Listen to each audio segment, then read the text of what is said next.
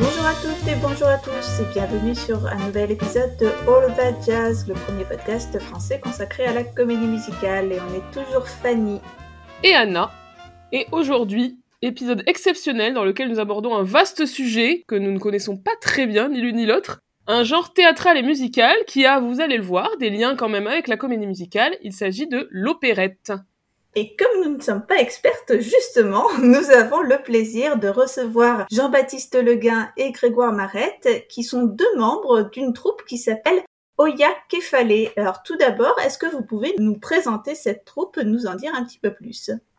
Alors merci euh, Fanny et Anna. Je vais commencer euh, donc Jean-Baptiste, qui suis moi-même ténor euh, dans le chœur d'Oya Kefale. Donc c'est une troupe qui a été créée en 1995, donc bientôt 30 ans d'existence et qui a été créé en fait à l'initiative d'un groupe d'amis qui voulait produire des opérettes d'Offenbach, notamment au service d'une association. Pour soutenir une association, récolter l'argent euh, de la vente des billets pour cette opérette pour soutenir une association. Donc ça, c'était vraiment l'objectif euh, de cette troupe lorsqu'elle s'est créée. Et c'est un objectif qu'on conserve encore euh, aujourd'hui en 2023. Nous sommes une troupe qui rassemble à la fois des choristes, comme je suis, et aussi des musiciens, comme Grégoire, et je vais le laisser peut-être euh, en dire un peu plus aussi sur notre troupe. Oui, merci Jean-Baptiste et bonsoir, euh, bonsoir Fanny et Anna. Fallait, oui, c'est un chœur, un orchestre. Euh, pour ce qui est de l'orchestre, on n'est pas dans des grandes dimensions d'orchestre symphonique, on est plutôt ce qu'on appelle un orchestre de chambre c'est-à-dire une, vingtaine de musiciens, pour des raisons à la fois musicales et très pratiques, puisque bah, comme on va vous le présenter, euh, notre projet qui consiste à, monter une opérette euh, bah, dans des conditions avec mise en scène et avec un orchestre euh, qui joue dans la fosse, bah, comme à l'opéra, fait que nous sommes limités par la taille de cette fosse, et donc l'orchestre ne peut, on ne peut être qu'une vingtaine de musiciens dedans, donc avec des cordes, vent, bois, cuivre et des percussions. Dans la troupe en tout, nous sommes une soixantaine, donc avec euh, bah, l'orchestre, le chœur et une équipe de solistes bah, dont la taille varie de 6 euh, à une dizaine de personnes euh, selon, selon les opérettes, selon les années. Et également bah, un chef d'orchestre professionnel, donc Pierre Boudeville en ce moment, qui dirige l'ensemble des répétitions et des représentations. Et également une équipe de mise en scène, plus ou moins large également selon les années, avec un metteur en scène et éventuellement des assistants costumes et décors selon les années là encore donc cette année, c'est Emmanuel Ménard qui réalisera la mise en scène de l'opérette dont on vous parlera tout à l'heure. Ce que je voulais aussi dire, c'est que si euh, notre chef est professionnel et aussi notre metteur en scène est professionnel, euh, ce qu'on n'a pas dit, c'est que nous, euh, les musiciens, choristes et instrumentistes, nous sommes tous amateurs. Nous faisons cette activité en plus de notre activité professionnelle. Donc vous êtes du passionné, je pense qu'on va le voir pendant l'épisode. Rappelons que vous jouerez la célèbre donc opérette d'Offenbach Les Brigands du 12 au 19 mai 2023 au théâtre Armande Béjart d'Agnès-sur-Seine. La billetterie est ouverte, donc on vous invite euh, chacun et chacune si ça vous intéresse à vous connecter. On vous mettra le lien également sur nos réseaux sociaux. Alors Jean-Baptiste et Grégoire, est-ce que vous pouvez un petit peu plus vous, vous présenter et peut-être nous, nous préciser votre rôle à chacun dans la troupe? Oui, je vais commencer alors euh, euh, moi-même. Donc, je suis euh, ténor dans la troupe depuis maintenant six ans. Une bonne durée. Hein. Normalement, les, les, gens dans la troupe restent un peu moins que ça parce que voilà, concilier ce projet aux côtés de son activité professionnelle, ça demande beaucoup de temps. On a quand même du mal à en partir hein, de, de, cette troupe parce que vraiment le projet est toujours très enthousiasmant à un point tel qu'on a envie de s'investir parfois au-delà du seul aspect musical et de s'investir dans l'aspect associatif dans cette troupe en étant par exemple président de l'association, trésorier l'association. Donc ça, c'est quelque chose que j'ai pu faire et aujourd'hui, euh, je suis euh, sur d'autres activités, euh, notamment la contribution à la rédaction d'articles et au programme de nos opérettes. Et également, ça m'arrive aussi de me détacher du cœur. Je tiens parfois des petits rôles secondaires dans les opérettes d'Offenbach, ce qui ajoute aussi beaucoup au rythme de répétition qu'on a quand on est simple choriste. Et moi, pour compléter, du coup, je suis violoncelliste dans l'orchestre. Je suis arrivé en 2018. J'ai, comme Jean-Baptiste, euh, donc j'ai eu aussi quelques petits rôles administratifs, euh, donc de trésorier pendant un an et président ensuite de l'association, notamment pendant les années Covid, ce qui n'était pas euh, forcément le plus simple. Voilà, aujourd'hui, euh, j'ai repris un rythme plus calme, donc qui consiste à venir euh, juste toutes les semaines aux, répétitions et également un week-end par mois pour, pour compléter l'ensemble, ce qui est déjà assez prenant et, assez passionnant euh, à vivre. Super, merci beaucoup. Alors bah, maintenant, rentrons dans le vif du sujet avec une question bah, très simple hein, pour commencer. C'est quoi l'opérette? Quelle définition vous donneriez? Oui, alors c'est assez compliqué de, de, définir vraiment exactement l'opérette. Euh, euh, moi, je vais peut-être commencer par les préjugés qu'on peut avoir sur l'opérette. Hein, ce, ce qu'on met derrière quand on entend ce mot-là, on pense souvent que c'est euh, un opéra de second rang, hein, que c'est un opéra qui est, qui est, pas très sérieux, ou alors que c'est simplement ben, un petit opéra, hein, comme le, le, suggère le suffixe en, en net. Mm. Euh, hein, c'est une, une, une, fillette et une petite fille. Bah, l'opérette, bah, c'est un petit opéra. Euh, alors effectivement, il y a, y a, bien cette notion de brièveté hein, de, de l'opérette par rapport à l'opéra. Généralement, une opérette, c'est un, un, récit qui va être un peu plus bref que celui d'un opéra. Euh, les effectifs euh, vont être plus réduits que ceux de l'opéra et on aura aussi un caractère plus léger. Donc effectivement, moins sérieux que peuvent l'être certains opéras. Et on a aussi, ça c'est quelque chose qui est, qui est, assez majeur comme différence par rapport à l'opéra, c'est la présence de dialogue parlé. Et c'est aussi peut-être le point commun le plus notable avec la comédie musicale. Euh, ça, c'est quelque chose qui est caractéristique de toutes les opérettes. Il y a des, dialogues parlés qui entrecoupent les passages chantés. Donc voilà à peu près pour brosser euh, ce que ce que c'est qu'une opérette, mais euh, c'est une définition qui, n'est pas très heureuse non plus parce qu'en réalité ça recouvre quand même un champ beaucoup plus vaste que, ces petits éléments que je viens d'indiquer. Et Grégoire peut, je pense, largement compléter. Oui, effectivement, euh, ce qui est intéressant par rapport à cette, euh, bah, cet essai de définition de l'opérette, qui est quand même un exercice euh, assez compliqué, c'est que, en fait, il y a eu un encadrement, presque un encadrement légal en fait, de ce format euh, bref avec dialogue de, de, petits opéras donc au 19e siècle. On y reviendra certainement plus tard également sur la question des différences de genre entre les différents types d'opéras. Mais en fait, les, les pièces brèves dont parle, dont parle Jean-Baptiste existaient donc euh, notamment au milieu du 19e siècle sur le format de petites pièces qui duraient 45 minutes à une heure et qui étaient encadrées par euh, des arrêtés de la, de la préfecture euh, de Paris à l'époque. donc il y, a des, y a des arrêtés, des textes officiels qui existent du milieu du 19e siècle qui mettait des limites en fait, euh, des limites formelles au genre sur le nombre notamment de, de, de personnes maximum euh, qui pouvaient euh, participer sur scène aux représentations. Voilà, il y avait quelques petites contraintes comme ça qui étaient qui étaient mises en place et notamment sur le fait que les airs, les airs d'opéra qui sont le cœur normalement du répertoire lyrique devaient être chantés à une ou deux personnes maximum que les chœurs étaient interdits et que euh, bah, les scènes comiques qui encadraient euh, les différentes scènes musicales devaient se faire entre deux ou trois personnages et pas plus. Tout ça pouvait être encadré éventuellement de scènes dansées, mais euh, voilà, l'ensemble était quand même très encadré par la loi. Et en fait, l'objectif était relativement simple, c'était pour que ça ne fasse pas de concurrence aux grandes scènes lyriques parisiennes de l'époque, qui étaient déjà, euh, enfin les, les, les, scènes qu'on connaît aujourd'hui, donc l'Opéra de Paris, les opéras comiques, euh, ces, ces, grandes institutions, euh, mais également les scènes de théâtre, notamment la Comédie Française, qui avait là aussi des prérogatives en termes en termes de représentation théâtrale. Et d'ailleurs, c'est amusant parce que Offenbach, euh, par ses relations assez politiques, va réussir à augmenter petit à petit les limites formelles du genre, c'est-à-dire euh, bah, de un ou deux personnages qui peuvent chanter par opérette, passer progressivement à trois et quatre. Et il en jouera lui-même en rajoutant des rôles qui ne devraient normalement pas exister euh, par rapport à ça dans certaines de ses opérettes. Par exemple, euh, si on cite euh, Bataclan ou Croquefer, donc qui sont deux opérettes en un acte euh, qui durent 45 minutes d'Offenbach, il y a un cinquième personnage qui est intégré. Dans l'un, c'est un personnage muet, dans l'autre, c'est un personnage qui ne chante que des onomatopées. Donc voilà, c'était un, peu déjà l'esprit provocateur d'Offenbach dont on parlera, dont on parlera un peu plus tard aussi normalement au cours de, au cours de cet épisode.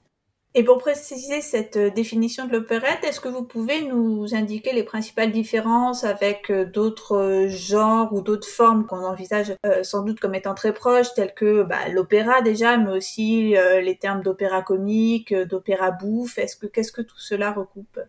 C'est effectivement très important de, de, mentionner ces différences parce que, en fait, avec ce terme d'opérette qu'on associe beaucoup à Offenbach, on a tendance à appeler beaucoup d'opérettes qui, en réalité, ne le sont pas vraiment Offenbach, en fait, euh, s'est rendu finalement plus célèbre par ses opéras bouffes, hein, donc qui ne sont pas à proprement parler des opérettes, puisque comme vient de le dire Grégoire, normalement une opérette, dans le sens Offenbachien du terme, c'est plutôt une pièce d'un seul acte. Et progressivement euh, Offenbach euh, va augmenter cette durée en bénéficiant des libertés que lui donneront le, régime politique de l'époque et mettra donc un deuxième acte, un troisième acte et n'appellera plus ces pièces-là des opérettes, mais des opéras bouffes. Qui fait qu'aujourd'hui, euh, quand on pense à une pièce d'Offenbach, on, pense tout de suite à une opérette, alors qu'en réalité, quand on pense à la vie parisienne, euh, à la Grande Duchesse de Gerolstein, euh, à Orphée aux Enfers, on n'est plus dans l'opérette à proprement parler. Ça, c'est vraiment une différence assez importante quand même à bien garder en tête.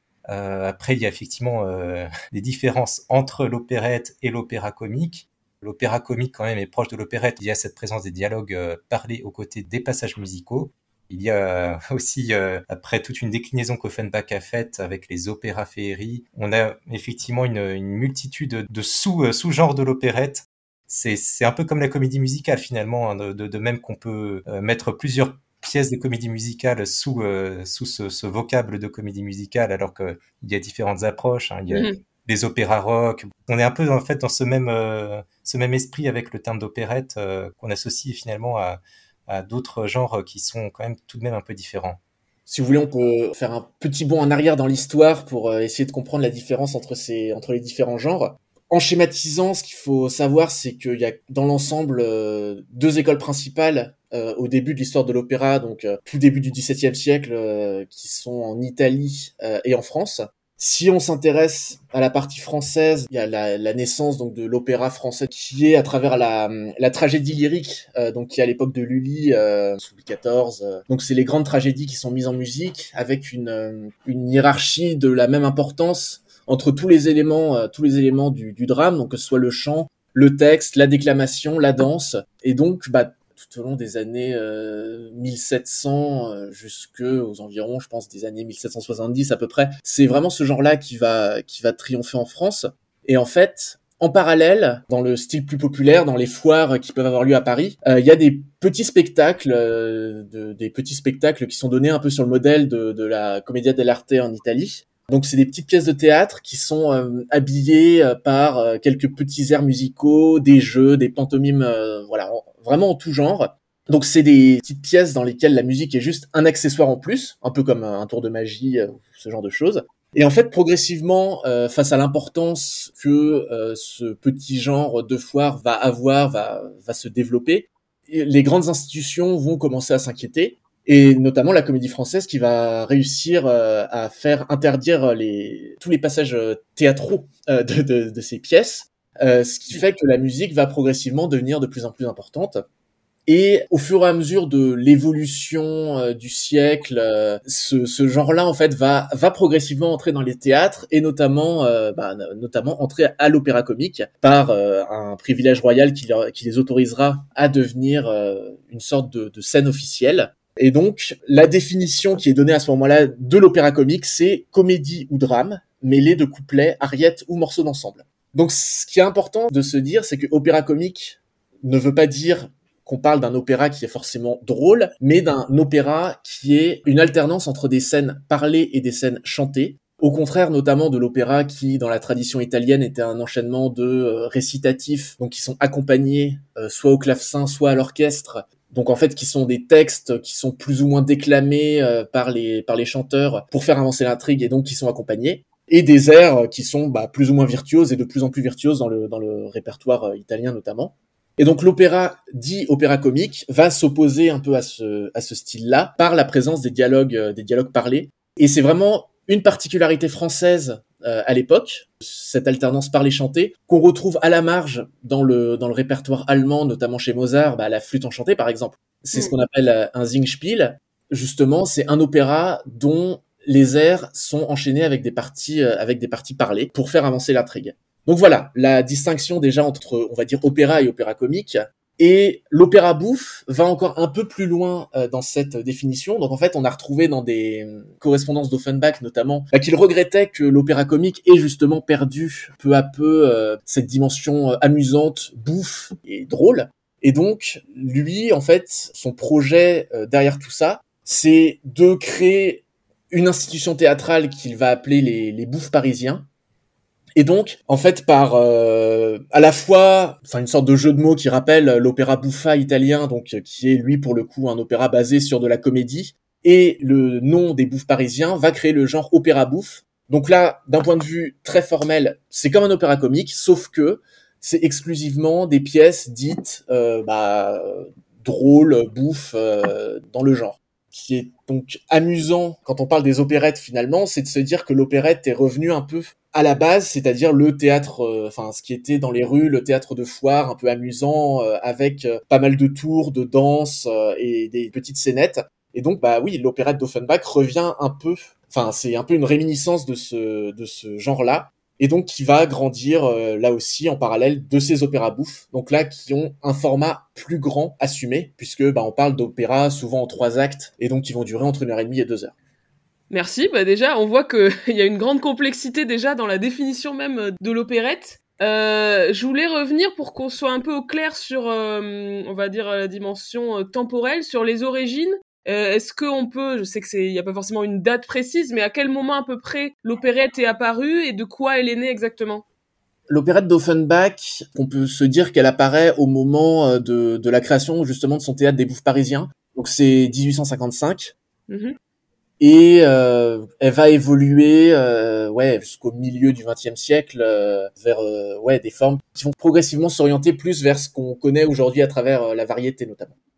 Alors, euh, on a déjà à plusieurs reprises évoqué le nom de Jacques Offenbach, grand auteur euh, d'opérette euh, du 19e siècle, né en 1819, mort en 1880. Est-ce que peut-être, bah, justement, comme c'est sans doute le, plus connu de ces auteurs, est-ce que vous pouvez nous dire quelques mots sur Offenbach et peut-être aussi la façon dont il a marqué, sinon défini, le genre de l'opérette?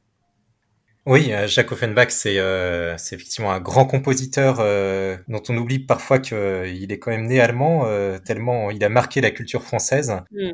il est né à Cologne et en fait il est arrivé à Paris à 14 ans justement pour parfaire sa formation musicale. il a réussi d'ailleurs à impressionner le jury de l'époque du Conservatoire de Paris qui normalement n'admettait pas d'étrangers au sein du conservatoire et il, il a bénéficié d'une dérogation à cet égard. Donc c'était dire déjà son niveau euh, en termes de, euh, de, jeu et déjà de composition. Par la suite, il a été euh, instrumentiste, violoncelliste dans certains orchestres de théâtre notamment, à l'Opéra Comique. Puis il a aussi dirigé la comédie française en tant que directeur musical. Donc en fait, il déjà, euh, il baigne beaucoup dans l'atmosphère théâtrale et c'est sans doute ça qui va expliquer euh, pourquoi il va surtout composer euh, des pièces lyriques, hein, du répertoire lyrique, qui sont ensuite produites dans les théâtres. C'est donc déjà cette sensibilité qu'il a eue de par son passé de musicien de fosse puis de, de, directeur musical à la Comédie Française. Donc on se souvient d'ailleurs surtout que de ses, euh, en termes de ses compositions, de ses opérettes, ses opéras bouffes. Euh, c'est vraiment ça qui euh, constitue le, sel de ses compositions. Malgré donc sa, sa naissance allemande, il, développe très vite aussi une excellente maîtrise de la langue française qui euh, lui permet de, de, produire quand même des œuvres euh, d'une grande qualité avec une aisance en fait dans le, le, le juste placement euh, des mots français sur les notes de musique. Hein. C'est un travail qui n'est pas si évident. il a vraiment excellé en fait dans ce domaine, ce qui explique aussi le succès de ses œuvres.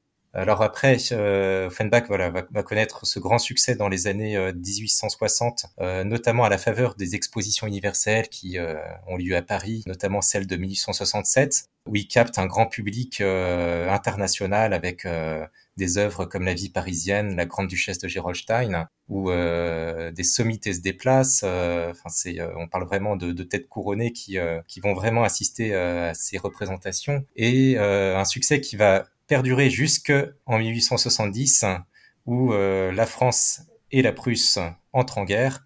Et là, euh, malheureusement, les, origines d'Offenbach vont, euh, vont refaire surface, enfin malgré lui, hein, parce que le, le, sentiment très anti-prussien, on pourrait parler de, germanophobie hein, à l'époque, va malheureusement le rendre persona non grata, ce qui va le faire quitter la France à cette époque. Alors après, il, il va revenir, hein, il revient à Paris, il, adopte un nouveau style, hein, euh, donc ces opéras féeries dont, j'ai parlé très succinctement, qui euh, lui permettent en fait de détourner ces opéras bouffes dans, dans, un genre encore plus grandiose où on augmente les chœurs, on augmente les orchestres, on ajoute des ballets dans, dans, dans ces opéras qu'il avait déjà pu composer, et cela dans le but de se distinguer donc de sa période d'avant la guerre. Hein. on était dans le Second Empire, il était très associé au Second Empire à ce moment-là, Et en fait, euh, par ce par ce jeu euh, de différence euh, opéra bouffe, opéra féerie, mais il réussit à créer un, nouveau genre qui va peut-être être plus du goût de l'époque et qui va un peu faire oublier cette association au Second Empire. là, on est dans la Troisième République, donc la société va progressivement avoir un engouement pour ce, ce, nouveau genre qu'il va proposer jusqu'à son décès en 1880. Et pour avoir un petit aperçu de à quoi ça ressemble Offenbach, on va écouter quelques extraits de La vie parisienne dans une version donnée par Oya Kefale en 2013. Nous venons, arrivons de tous les pays du monde, nous venons, arrivons par la terre ou bien par l'onde, nous venons, arrivons de tous les pays du monde, nous venons, arrivons par la terre ou bien par l'onde, Italiens, Brésiliens,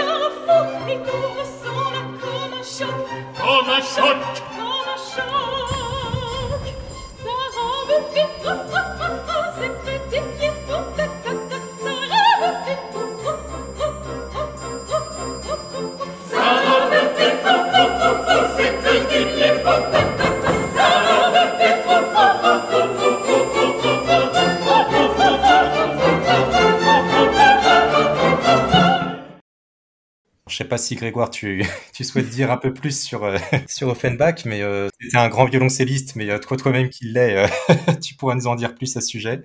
Et ça par pur corporatisme, ajouter peut-être trois mots sur le sur Offenbach violoncelliste. effectivement, c'est un aspect de sa vie qu'en fait on connaît assez peu, mais des témoignages de l'époque euh, qu'on a, enfin et des différentes compositions qu'il a pu laisser également, euh, c'était euh, enfin très certainement un très grand virtuose. Et il a laissé beaucoup d'œuvres, beaucoup d'œuvres pour violoncelle, parmi lesquelles notamment toute une série de, de duos à deux violoncelles qui permettent en fait de, de suivre un peu toute l'évolution du violoncelliste débutant au violoncelliste très très avancé donc avec euh, toute une gradation sur euh, au moins une trentaine, voire une quarantaine de duos, c'est un corpus assez impressionnant.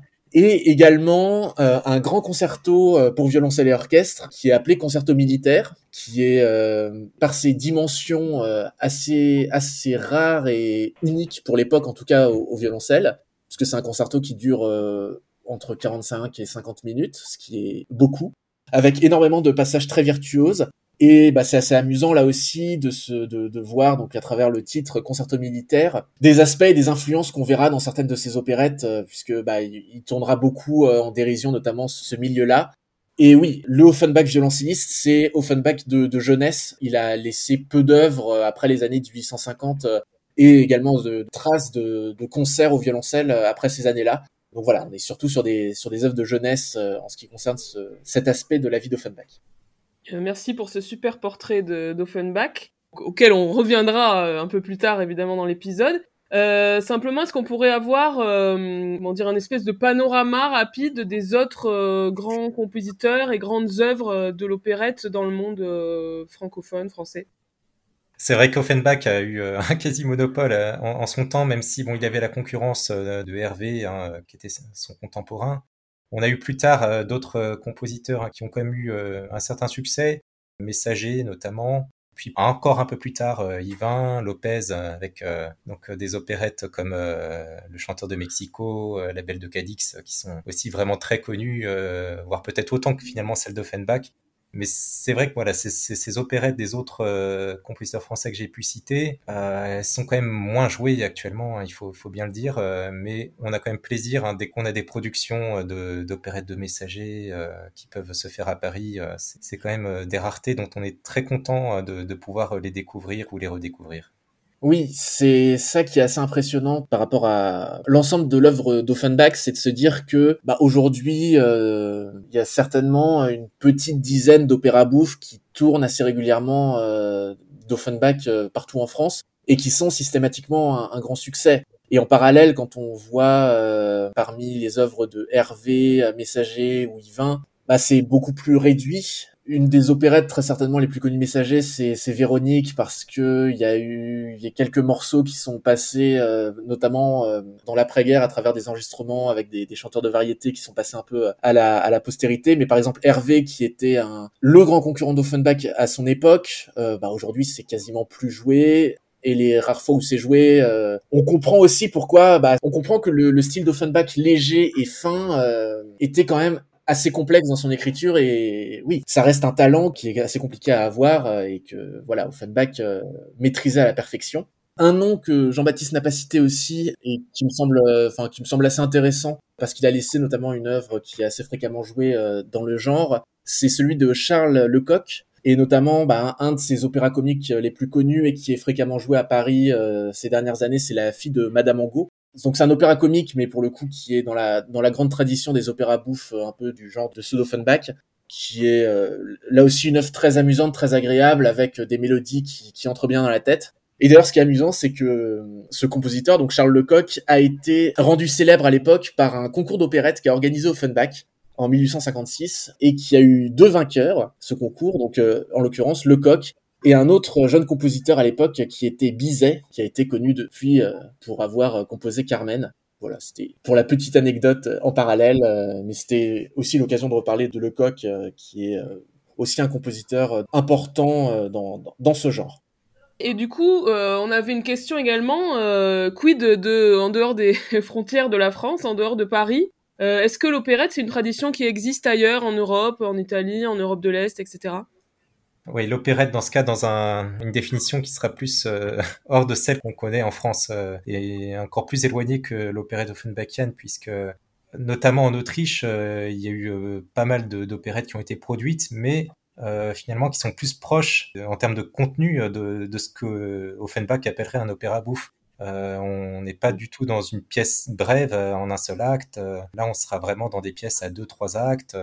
Les grandes pièces autrichiennes, elles ont été euh, composées par euh, des compositeurs comme Le Har, Von Zuppe. Je vais aussi forcément parler de Strauss et, La Chauve-souris, qui est euh, une des opérettes les plus connues parce que c'est Valse qu'il a introduit dedans, ces, autres danses, ces polkas, elles sont jouées chaque année au concert du Nouvel An à Vienne. ah oui ça fait vraiment partie voilà de, ces opérettes canoniques en, dehors de, de, France qui sont qui sont très connues mais voilà, on est donc euh, déjà dans une définition qui n'est plus l'opérette française. Voilà, c'est euh, l'opérette européenne, euh, si si on peut dire, avec cet élargissement plusieurs actes sur, une formule voilà encore une fois qui est plus proche de l'opéra bouffe offenbachien que de l'opérette à proprement parler.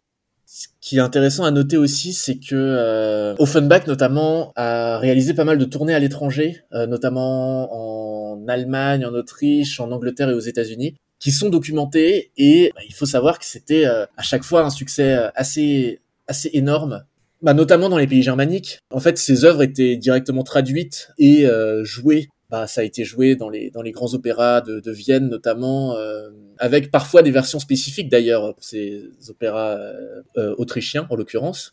Et oui, il y a eu aussi également une tournée donc euh, d'Offenbach euh, euh, au milieu des années 1870 aux États-Unis, qui a été là aussi un, énorme succès. De là peut-être à préfigurer d'une d'une influence sur la comédie musicale, je ne sais pas trop. Mais oui, c'est intéressant de, de, voir que son influence s'est faite, s'est faite aussi par ses voyages à l'étranger. Et pour l'anecdote, là encore, c'est une anecdote qu'on aime, qu'on aime bien partager à Oya, c'est que l'hymne des Marines américains est un dérivé d'un duo d'Offenbach, d'un de ces euh, opéras bouffes euh, qui n'est plus tellement euh, plus tellement joué aujourd'hui. Donc c'est un duo entre deux hommes d'armes dans Geneviève de Brabant. donc il faut croire que quand ça a été joué aux États-Unis, ça, ça a plu visiblement à l'armée, puisque c'est encore utilisé aujourd'hui dans l'hymne des Marines. Protéger le repos des villes. Courir suis au mauvais garçon. Ne parlez qu'à des imbéciles. En voir de toutes les façons. Un peu de calme après vous charme. C'est assez calme ici, sergent. Ah, qu'il est beau, Oh, qu'il est beau d'être homme d'armes. d'être homme d'armes, mais que c'est un sort exigeant. Ah, qu'il est Oh, beau qu'il est beau d'être homme d'armes. D'être homme d'armes, mais c'est un sort exigeant. From the halls of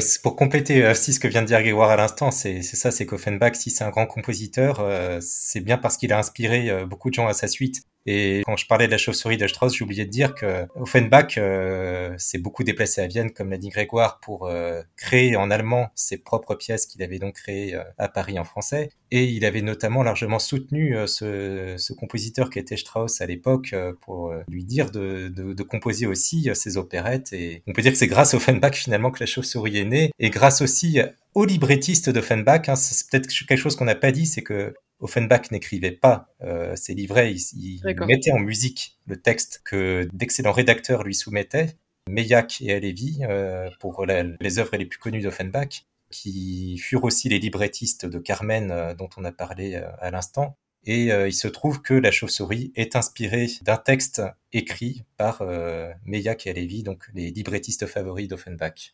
D'accord. Et moi, je voulais ajouter quelque chose euh, sur le créneau cinéma, puisque c'est notre créneau à Fanny et moi. C'est à peu près la seule chose sur laquelle on peut intervenir. Vous parliez de Léard, c'est comme ça qu'on prononce? Hans Lehar, oui. Franz Léard mentionnait l'existence d'une adaptation cinématographique assez connue de son opérette La Veuve Joyeuse, qui est un film réalisé par un grand réalisateur hollywoodien, Ernst Lubitsch, en 34. Alors Lubitsch, il était d'origine allemande, donc j'imagine qu'il connaissait euh, la tradition euh, des, des opérettes en allemand. Et du coup, il a réalisé en 34 cette adaptation avec un couple euh, qui a été euh, souvent euh, mis en scène ensemble à cette époque-là dans les films de la MGM, c'est Janet MacDonald et Maurice Chevalier. Et d'ailleurs, Maurice Chevalier avait lui-même joué dans plusieurs opérettes sur scène à Paris dans les années 20 avant de faire carrière à Hollywood. Oui, c'est vrai, La Joyeuse aussi, ça fait partie de ces grandes opérettes autrichiennes qui sont régulièrement produites encore et que moi personnellement j'apprécie aussi beaucoup. Je voulais ajouter que aussi plus généralement, hein, dans les années 30 à la MGM, alors que chaque studio va se spécialiser dans un type de comédie musicale, la MGM va euh, commencer à s'illustrer dans le genre de la comédie musicale avec ses opérettes, hein, avec Janet MacDonald et Maurice Chevalier d'une part, mais aussi avec un autre couple qui est Janet MacDonald et Nelson Eddy. Et ça, c'est vrai que c'est des œuvres de comédie musicale qu'on connaît moins aujourd'hui, auxquelles on pense moins quand on pense à la comédie musicale hollywoodienne classique, mais c'était aussi un, un sous-genre de la comédie musicale très en vogue à l'époque et qui a notamment donc permis à la MGM de commencer à investir ce créneau de la comédie musicale. On sait bien sûr que ce sera ensuite le studio qui se spécialisera dans le genre. On pourrait aussi mentionner euh, d'autres d'autres pays, on a parlé de l'Autriche, des États-Unis, euh, peut-être aussi voilà parler rapidement de l'Europe de l'Est. Bon, une autre euh, opérette que moi j'aime bien, c'est euh, la, la fiancée vendue euh, de Smetana et là aussi encore une fois pour souligner euh, bah, l'influence européenne d'Offenbach hein, de, de l'époque. On est en plus dans une Europe qui est encore euh, euh, assez euh, assez agitée. Hein, les, les grands empires euh, commencent un peu à s'effriter et en fait il y a des, des nations qui commencent à émerger, qui prennent progressivement leur indépendance et c'est notamment euh, le cas de bon de la République tchèque, bon, qui devient enfin pas, pas une république mais en tout cas qui, qui s'émancipe de, de cet empire autrichien et, et notamment par la culture, par la langue. Et Smetana, donc compositeur qui est aussi bien connu notamment pour avoir produit la Moldao, une grande pièce symphonique, un vrai tube de musique classique. C'est notamment voilà aussi par par l'opérette finalement qui suscite un élan culturel très fort pour le peuple tchèque et qui permet de remplir un théâtre à Prague qui propose des pièces en tchèque et pour souligner voilà cet apport aussi de l'opérette dans la construction euh, de, d'une nation, dans la construction populaire. Je pense que c'est quelque chose aussi d'assez fort dans l'histoire. Alors merci beaucoup pour ce panorama assez complet et notamment ces mentions euh, d'opérette hors du territoire français. Euh, si on, en revient euh, plus précisément à bah, ce qui avait évidemment été un peu l'origine hein, de cette idée de, vous inviter sur un, un, épisode consacré à l'opérette, à savoir donc les relations entre opérette et comédie musicale. À votre avis, qu'est-ce qu'on peut dire de ces relations entre opérette et comédie musicale Est-ce qu'il faut voir dans la comédie musicale une descendante de l'opérette? Ouais, ça c'est une très bonne question. C'est difficile d'y répondre. Moi, je préférais ouais, le terme de cousine éloignée plutôt que de, de descendante, parce que c'est ça, c'est pas toujours évident de voir euh, la, la, filiation, euh, parce que filiation, ça sous-entend vraiment que euh, il y a eu paternité ou maternité. L'opérette a vraiment donné naissance à la comédie musicale. Alors que bon, peut-être qu'il y a eu une évolution un peu parallèle finalement, quand on voit que l'opérette s'est aussi beaucoup développée après Offenbach dans les années 1900 et en même temps que la comédie musicale se, se, se développe aussi un peu dans ces années-là.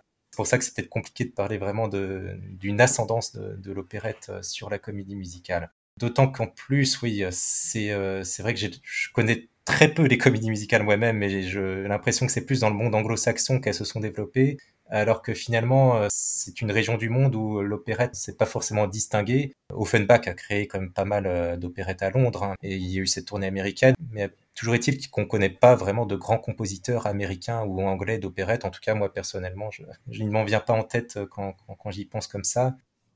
Pour compléter, c'est presque finalement la, comédie musicale euh, euh anglo-saxonne qui a influencé euh, l'opérette, euh, notamment bah, dans les années 20, après la, après la Première Guerre mondiale. Après, à quel point ça s'est fait dans l'autre sens, oui, je pense qu'il y a une influence mutuelle des, deux genres. Moi, il y a deux exemples que j'aimerais euh, illustrer ici euh, par rapport à cette influence euh, mutuelle sur deux opérettes de l'après-première guerre mondiale. la première, c'est s'appelle Fifi de Christinet. Donc c'est thématique assez proche de la Belle Hélène, construction d'un opéra bouffe a priori assez classique. Les publicités de l'époque vendaient le spectacle comme étant un spectacle avec des costumes grecs, un esprit gaulois, de la musique française et de la danse anglaise à mon avis, euh, illustre bien euh, ce côté, euh, bah, ce côté influence que peut avoir, euh, qu'a pu avoir la, la, naissance de la comédie musicale, ou en tout cas tout ce qui est rythmique, construction, construction musicale du genre dans ce type de pièce. Et le deuxième exemple que je prendrai ici, c'est l'opérette Yes de Maurice Yvain, donc qui date de fin des années 20, dix ans plus tard. Donc là où on a clairement des numéros vraiment écrits presque comme des numéros de comédie musicale déjà, avec euh, une orchestration qui est euh, beaucoup plus tournée vers euh, les cuivres et les percussions, un rythme général de la pièce qui s'éloigne peu à peu de celui de l'opéra bouffe tel qu'on le connaît à l'époque. Donc voilà, moi c'est aussi dans ce sens-là que je me dis mmh. que finalement l'opérette a pas mal été influencée par la comédie musicale à, à ce moment-là. Après, dans l'autre sens, je ne sais pas tellement si ça a été le cas. Je pense que oui, formellement, euh, l'alternance musique parlée, musique chantée euh, a joué.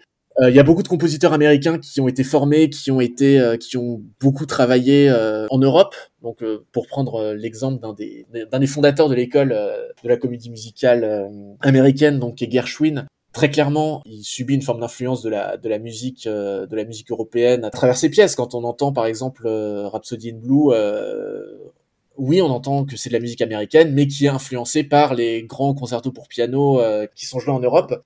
Donc voilà, effectivement, le terme de euh, oui cousin éloigné qui se parlent de temps en temps, euh, je pense c'est une bonne analogie pour parler de pour parler des deux genres.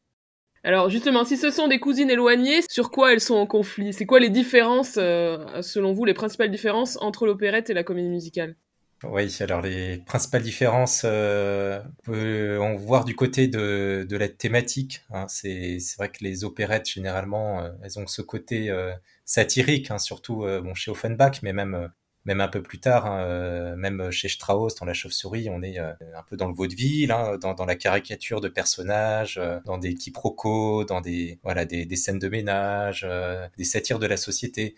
Et le peu que je connaisse des comédies musicales, c'est vrai qu'on est quand même plus dans des, dans, dans, des récits qui sont quand même un peu plus romancés, West Side Story euh, qui est inspiré de Roméo et Juliette hein, euh, ou euh, la mélodie du bonheur. On est voilà quand même dans des, des histoires des, des, genres d'épopées hein, finalement si on peut dire les choses comme ça. Après sur la partie artistique l'opérette plutôt du côté d'Offenbach ou de, de Strauss on, va préférer l'emploi de, de chanteurs lyriques Quoique euh, on a eu euh, des contre-exemples hein, avec la, vie parisienne qui euh, a été créée largement avec des artistes qui n'étaient pas chanteurs lyriques, hein, qui étaient plutôt comédiens, mais qui savaient quand même très bien chanter. Mais, mais toujours est-il que leur formation première c'était comédien et non pas chanteur, chanteur professionnel. ce qui est peut-être une différence avec avec la comédie musicale où on a des, des chanteurs qui pour dire les choses ainsi, euh, aujourd'hui, les opérettes qui sont présentées euh, à Paris euh, ou dans le reste du monde, c'est des chanteurs qui sont qui chantent à la fois du Offenbach, qui peuvent aussi chanter du Verdi ou oui, d'autres compositeurs d'opéra. Alors que comédie musicale, si, si je me trompe pas, on est plutôt sur des chanteurs qui vont chanter plutôt ce style-là et qui vont pas forcément évoluer sur des, des registres plus opératiques. Ça peut arriver, mais c'est plus rare, effectivement. C'est ce que je relève comme différence, mais après, c'est vrai qu'aussi en comédie musicale, on est des artistes plus complets qui sont capables euh, d'être meilleurs comédiens, d'être aussi danseurs. Et voilà, c'est pas forcément le cas de l'opérette où c'est plutôt des personnes qui vont plutôt voilà préférer le chant. Euh, après, bon, qui sont quand même aussi bons comédiens, mais euh, la danse un peu moins. Puis après, dans, au niveau toujours vocal, bah, on aura souvent des chœurs, voilà, des chœurs qui sont polyphoniques. mais je pense, bon, ça doit arriver aussi dans certaines comédies musicales aussi. Oui, il y a des ensembles, euh, il y a des ensembles dans la comédie musicale aussi euh, avec des chœurs assez développés, mais on n'a peut-être pas un chœur aussi euh, systématiquement présent que dans l'opérette, quoi. Et tu parlais de la danse. alors, excuse-moi si c'est une question de, de béotienne, mais du coup, il n'y a jamais de danse dans les opérettes, qu'elle soit faite par les interprètes principaux ou par un, ensemble, un corps de ballet. Ça n'existe pas? Euh, si pas dans l'opérette euh, originelle, euh, mais euh, progressivement, voilà, dans donc ce sous-genre qu'est l'opéra bouffe, puis même les opérettes de Strauss, finalement, mais on a donc ces, ces valses qui ont été introduites dans, dans Offenbach aussi, hein, les, mm. les opéras féeriques comme Le Voyage dans la Lune ou des ballets sont insérés. c'est si, si, il y a quand même de la danse, mais c'est vrai que c'est quand même assez séquencé. Généralement, le chanteur chantera, mm. les danseurs danseront, mm. alors que bon, dans la comédie musicale, je pense que c'est quand même pas très rare de voir des, chanteurs enchaînés euh, avec des mouvements de danse, euh, ce qui est quand même une remarquable prouesse. Oui, et pour compléter sur ces aspects, euh, on va dire formels, il y a un aspect aussi, je pense, qui est assez intéressant, qui est celle de la sonorisation des chanteurs, qui n'est pas la norme à l'opéra sauf euh, cas particulier dans l'opéra du XXe siècle. Je pense que ça va aussi euh, avec les, les, évolutions techniques. La comédie musicale se développant euh, aussi euh, en profitant de la des développements techniques qui vont avec le XXe siècle, ça a certainement entraîné également bah, le, le, fait que les chanteurs sonorisés sont la norme. Il y a aussi, à, à mon sens, plus d'effets de grands spectacles dans les comédies musicales, notamment par rapport aux opérettes, ce qui est un peu moins le cas par rapport au, grand opéra français, bon, qui est un genre un peu à part. Donc euh, oui, là aussi, dans tous les moyens mis euh, pour en faire un, très grand spectacle, euh, il y a une citation aussi de Sondheim qui m'a pas mal amusé sur cette comparaison au sens plus large entre l'opéra et la comédie musicale. c'est de dire en fait que L'opéra, c'est ce qu'on fait dans une maison d'opéra devant un public d'opéra, et le musical, c'est ce qu'on fait dans un théâtre de musical devant un public de musical. Bon.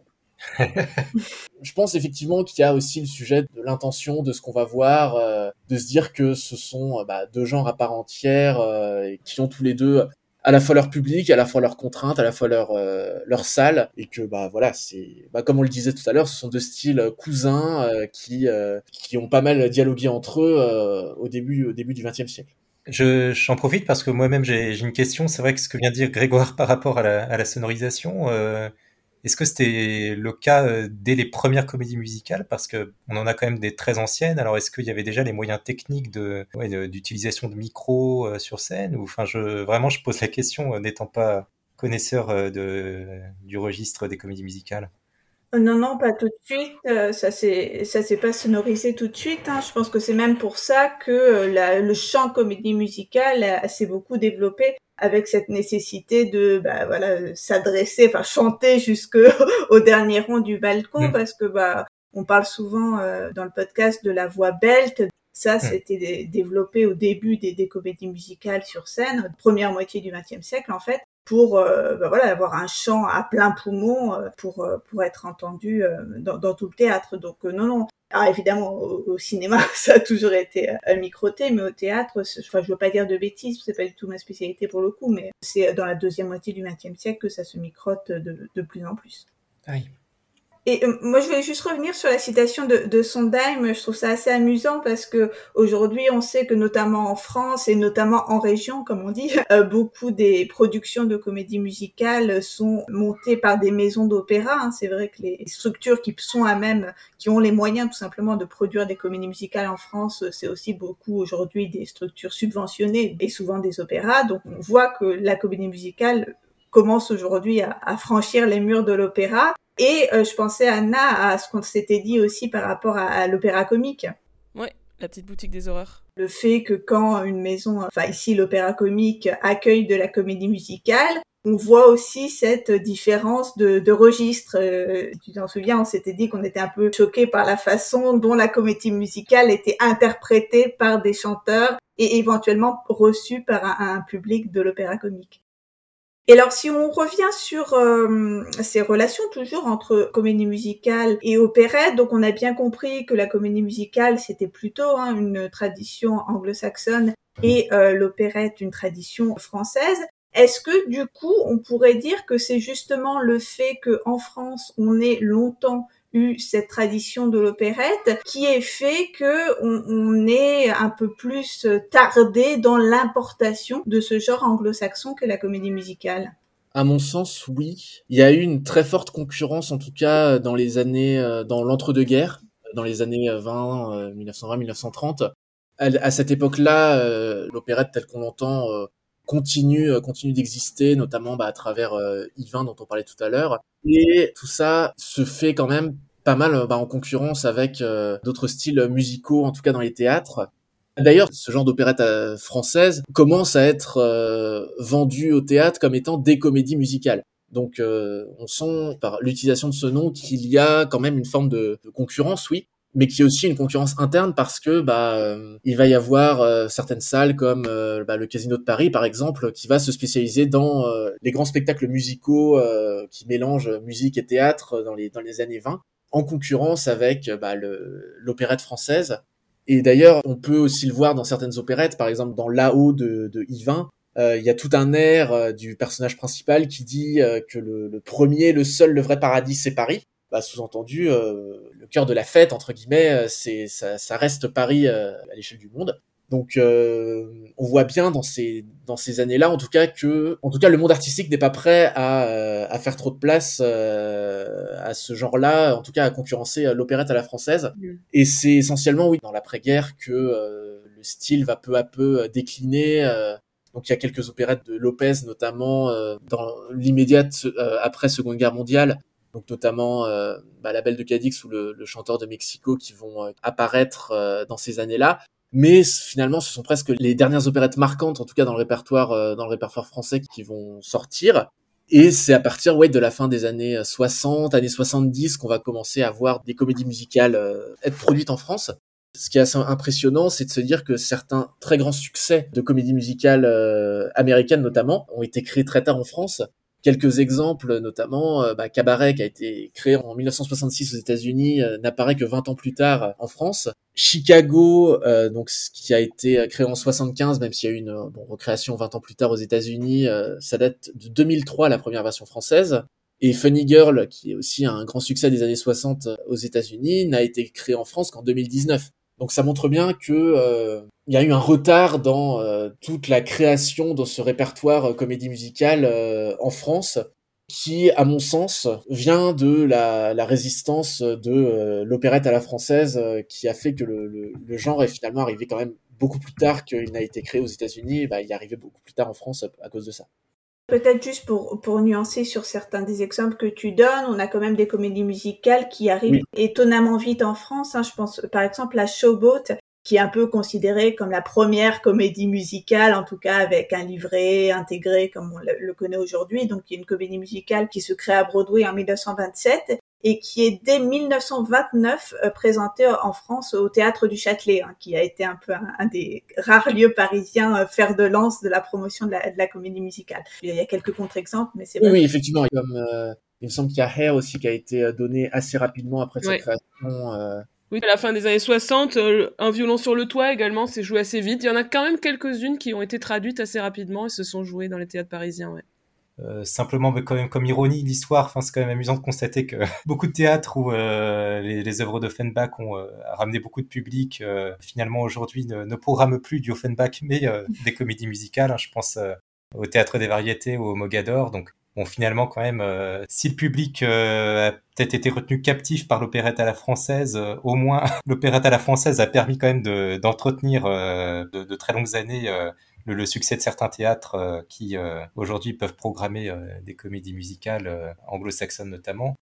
Aujourd'hui, l'opérette est peut-être reléguée un peu au second plan derrière la comédie musicale qui séduit quand même, faut le dire, un, un public quand même plus jeune que celui de l'opérette. Et ben justement, euh, parlons de euh, l'opérette aujourd'hui. Euh, est-ce que vous pouvez nous dire, est-ce qu'il s'en joue beaucoup? Est-ce que c'est, on va dire, un peu toujours les mêmes œuvres ou est-ce qu'il y a un répertoire plus varié? Est-ce qu'aussi on écrit encore aujourd'hui des opérettes? Et est-ce qu'il y a une communauté de gens, de fans, entre guillemets, d'opérettes qui existe et qui est vivante? Alors, il y a des ensembles et institutions qui sont spécialisés, on va dire, dans la musique française du 19e siècle, donc par extension dans l'opérette. Je pense notamment aux Frivolités parisiennes, qui sont un, orchestre euh, qui joue beaucoup de, ce répertoire français, et notamment participe à beaucoup de, bah, recréations de ces opérettes. Bah, par exemple, c'était l'orchestre qui jouait euh, cette année dans Coup de roulis de Messager, donc un opéra bouffe, euh, opérette de la fin des années 20, et ils accompagnent souvent, euh, souvent des nouvelles productions euh, d'Offenbach euh, ou de ce genre de, de compositeurs euh, qu'on peut retrouver. Euh, en termes d'institution, on peut également parler du Palazzetto euh, Bruzzane, donc qui est une institution franco-italienne qui est spécialisée là aussi dans la musique française et qui euh, exhume des partitions perdues, euh, qui va aller un peu à la chasse aux manuscrits pour retrouver des œuvres perdues. Et ils ont participé là aussi à pas mal de, de recréations, notamment chez Offenbach. Ils ont, ils sont allés récupérer par exemple les, les manuscrits euh, d'avant la création de la première version de la vie parisienne pour en faire une, une sorte de version hybride entre bah, ces premiers brouillons et la version qui aura finalement été créée. Euh, ils ont remis également euh, remis à jour euh, certains extraits, notamment de La Péricole ou du Voyage dans la Lune, qui sont deux opéras bouffes euh, d'Offenbach euh, qui ont été enregistrés du coup sous leur contrôle ces, ces cinq dernières années. Et également, de temps en temps, à Paris, ils organisent, euh, enfin à Paris en région d'ailleurs, parce qu'ils partent parfois en tournée, euh, des spectacles qu'ils appellent les bouffes de, de Brutzan, où ils mettent en scène euh, des petites opérettes de moins d'une heure, euh, avec effectif réduit, notamment orchestral, où ils vont jouer parfois avec juste un piano pour accompagner les chanteurs, mais avec des mises en scène toujours dynamiques et, assez intéressantes. Voilà pour ce qui est des ensembles ou des institutions qui sont vraiment spécialisées là-dedans. Après, à Paris, en tout cas, il y a quelques théâtres qui vont monter spécifiquement des, productions d'opéra bouffe ou d'opérette. Euh, donc le théâtre Athénée, par exemple, qui euh, souvent fait euh, deux ou trois productions par an. L'opéra comique, grande salle qui, une fois par an, va monter un opéra bouffe ou une opérette ou une comédie musicale d'ailleurs. Dans les théâtres spécialisés, a priori, il y a un théâtre à Marseille, donc le théâtre de l'Odéon, euh, qui est vraiment spécialisé dans l'opérette où euh, toute l'année il tourne juste sur quelques quelques spectacles euh, que ce soit du Offenbach il y a quelques années enfin il monte aussi du Lopez du Hervé enfin voilà c'est vraiment pour le coup un théâtre d'opérette française. Après pour ce qui est de est-ce qu'on écrit encore des opérettes de nos jours je serais tenté de vous dire plutôt non bah déjà, ce qu'il faut savoir, c'est que les créations d'opéra aujourd'hui euh, sont souvent commandées par les grandes institutions, donc forcément doivent être euh, très sérieuses et souvent euh, soit très très intello ou très ou assez sombres, on va dire. D'accord. Enfin, notamment les dernières créations qu'il y a eu euh, à l'Opéra de Paris, au Festival d'Aix-en-Provence, donc qui sont deux gros laboratoires d'expérimentation en termes de création c'est soit des opéras qui sont issus de grands textes de la littérature, euh, donc par exemple le, Soulier de satin euh, de d'Albavi ou euh, Dante de du Sapin, donc qui sont deux opéras qui sont très exigeants dans l'écriture et qui sont basés en plus donc sur des œuvres qui elles-mêmes sont assez complexes. voilà, ce qui ne facilite pas, on va dire, l'adhésion, l'adhésion au genre. Et sinon, oui, il y a aussi des, des sujets qui sont plus euh, actuels, euh, des questions de société, donc souvent des, sujets qui sont pris de manière un peu plus, euh, un peu plus lourde. Enfin voilà, l'ambiance est un peu plus pesante, on va dire, dans, dans ces représentations-là. Il y a deux exceptions quand même que je voudrais que je voudrais citer dans les créations qu'il y a eu ces dernières années. La première, donc, qui a été donnée à, au théâtre Athénée, justement, dont on parlait tout à l'heure, qui est Les Bains macabres de Guillaume Connaisson, donc qui est un opéra comique, ambiance polar, donc on est loin de l'opérette, mais quand même avec une, un style d'écriture très patchwork entre euh, l'écriture très classique 20e siècle, euh, un peu dans l'héritage de, de Bussy et Ravel, donc de la musique française, mais également avec beaucoup d'incursions dans les sonorités très jazz, les rythmes euh, très lancés qu'on peut entendre dans, dans certaines comédies musicales. Et en plus, ce qui est rare pour ce répertoire-là, qui est, à mon avis, une œuvre qui est très accessible vraiment pour tous, euh, pas forcément besoin d'avoir une oreille très formée pour ce genre-là. Et un autre opéra euh, qui a été créé à la Monnaie à Bruxelles et qui devait être donné à Lyon, mais qui a été annulé en cette fin de saison à cause, de, à cause de la, notamment des coûts de l'énergie, euh, qui est un problème dans le monde de l'opéra. C'est On purge bébé de Philippe Boussemans, donc qui est un opéra belge à partir d'un texte de Fédo. Donc, on est dans de la comédie. J'ai écouté quelques extraits. On est quand même dans du langage musical assez exigeant qui, je pense, ne parle pas au plus grand monde. Mais voilà, on, part d'un texte qui est euh, comique à la base euh, pour en faire un, matériau musical euh, un peu différent en l'occurrence. Donc voilà, à mon sens, il y a assez peu d'opérettes, mais le, le genre plus large dont on parlait, opéra comique, opéra bouffe, plutôt existe encore s'il n'y a peut-être pas quand même euh, beaucoup de créations d'opérettes de nos jours, c'est que le besoin est peut-être pas là finalement. Euh, celles qui ont été produites par le passé euh, peut-être suffisent toujours au public d'aujourd'hui. elles ont cette qualité d'avoir vraiment un succès intemporel. Hein, Offenbach comme Lopez, hein, vraiment on prend toujours plaisir à voir le chanteur de Mexico ou à voir la vie parisienne. Peut-être juste pour dire, ouais, tu as parlé quand même de, de, tous ces théâtres qui produisent des opérettes, notamment à Paris.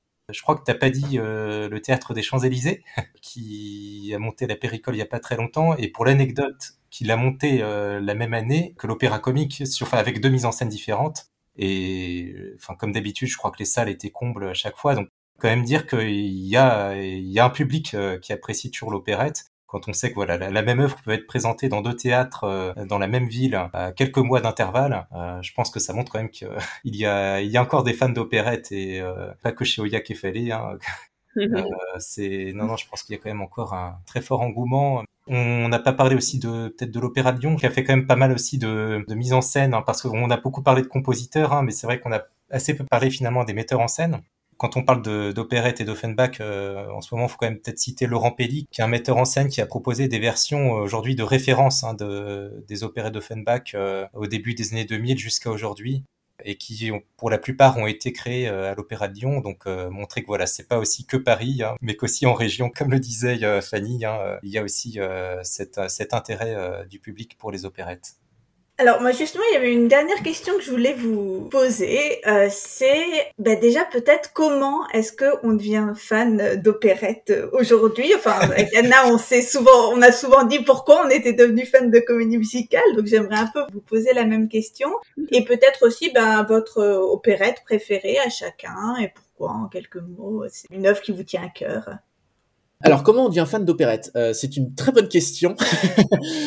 Euh, moi, c'était euh, un des un des souvenirs que j'ai de mon enfance, c'est d'avoir entendu en, fond sonore un jour euh, un enregistrement assez mythique de la de la Grande Duchesse de Gerolstein avec euh, bah, quand on est enfant des, des airs qui font euh, beaucoup rire à base de, de pif paf pouf ce genre de choses donc euh, c'est assez amusant et puis bah, au fur et à mesure bah, en, découvrant un peu les œuvres on se rend compte quand même de la richesse musicale du genre et c'est voilà c'est toujours un, un, plaisir aujourd'hui d'en écouter et d'en découvrir parce que bah il y a toujours un travail de recréation et de redécouverte du, du style par les théâtres et par les différentes institutions et, et, et musicologues dont on parlait tout à l'heure.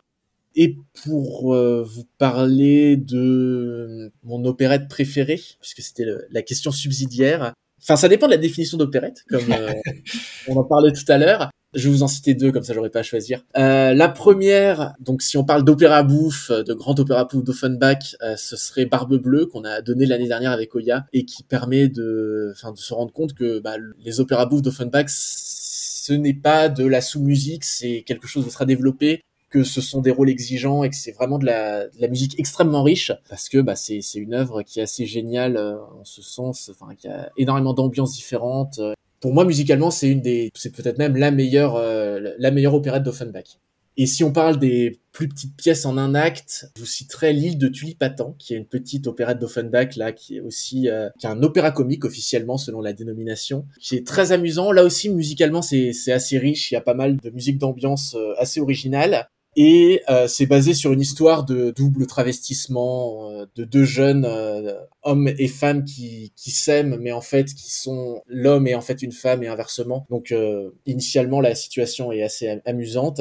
Et il y a notamment un, grand duo entre les deux où euh, le ténor, donc qui est travesti en femme, va imiter euh, différents instruments de l'orchestre pour séduire euh, la soprane qui en fait à ce moment-là travesti en homme. Enfin, c'est c'est assez compliqué à expliquer, mais c'est c'est assez original et très plaisant à écouter.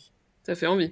Alors à mon tour, euh, ouais, comment, je suis devenu fan d'opérette bah, Contrairement à Grégoire, hein, pas de Madeleine de Proust hein, pour moi. Euh, j'ai découvert l'opérette assez tardivement. C'est-à-dire que j'avais entendu parler d'Offenbach comme ça euh, au milieu de mes études et pour me renseigner, voir un peu à quoi ça ressemblait, j'ai eu la très mauvaise idée euh, de taper son nom sur YouTube et euh, de voir des versions euh, qui étaient euh, malheureusement de très mauvaises versions et qui lui rendaient pas du tout justice, notamment la péricole où il y a ce refrain très connu il grandira, il grandira, il grandira car il est espagnol. Donc voilà, typiquement, ce refrain de la péricole, ça c'est très Offenbachien avec ce jeu sur les syllabes, ces jeux sur les mots qui sont très caractéristiques. Et voilà, quand c'est quand c'est dans de mauvaises versions, autant dire que ça fait pas du tout envie.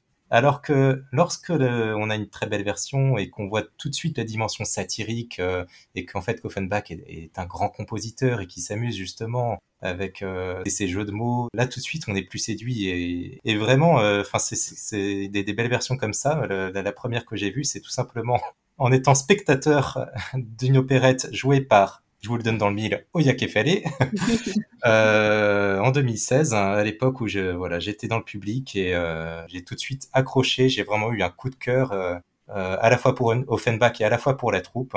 Et depuis, bah, je, je, suis, je ne suis plus spectateur, mais je fais partie de la troupe. et c'est comme ça vraiment que progressivement, on, on devient fan d'Offenbach, d'opérette. et puis, de, de, de, fil en aiguille, on s'intéresse aussi à d'autres univers comme la comédie musicale. Alors oui, j'ai oublié de dire mes opérettes préférées. Je les ai pas mal citées euh, tout au cours de, l'émission. Hein, euh, la vie parisienne, vraiment, euh, si, si, on reste dans Offenbach, euh, que j'aime beaucoup, à la fois pour bah, l'aspect musical, avec de très beaux airs, que ce soit chanté par les solistes ou chanté par le chœur, notamment des, des, finales qui sont bah, ce qui on peut donner le cancan, hein, avec des rythmes endiablés, des galops, qui donnent vraiment une pêche, hein, un vrai enthousiasme quand on les écoute et quand on les voit sur scène. Et puis aussi pour euh, l'aspect scénique où euh, on est toujours aussi dans ce jeu de duperie, euh, de d'hommes et de femmes qui essayent de, de se tromper euh, et en fait qui sont pris à leur propre jeu. et finalement, ce jeu-là, on le retrouve dans, dans mon autre opérette préférée, La Chauve-souris, où c'est finalement un peu la même histoire où mari et femme se travestissent aussi, prennent d'autres identités, puis après finissent par s'entre-accuser. Et c'est toujours voilà assez délicieux, assez assez rythmé. Enfin, c'est vraiment de, de, de, belles partitions et puis des, des bons moments qu'on passe euh, à la fois musicalement et théâtralement. Eh ben merci.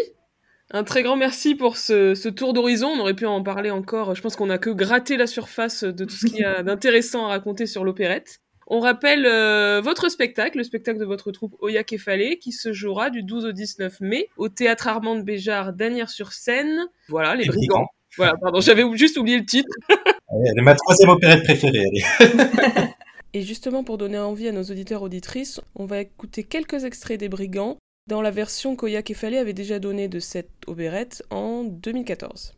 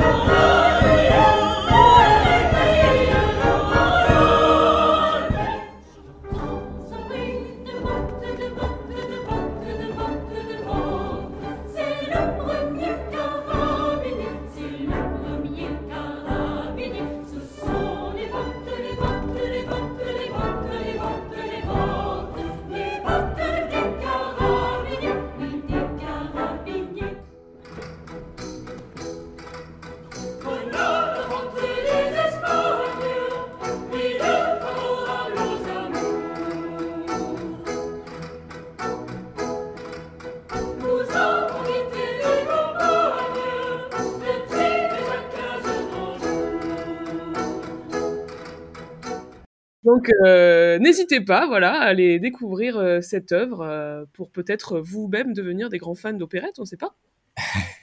On vous remercie encore, Grégoire et Jean-Baptiste, d'avoir à ce point partagé vo- votre passion et nous en avoir autant appris sur l'opérette, hein, parce que moi, personnellement, je n'y connais absolument rien.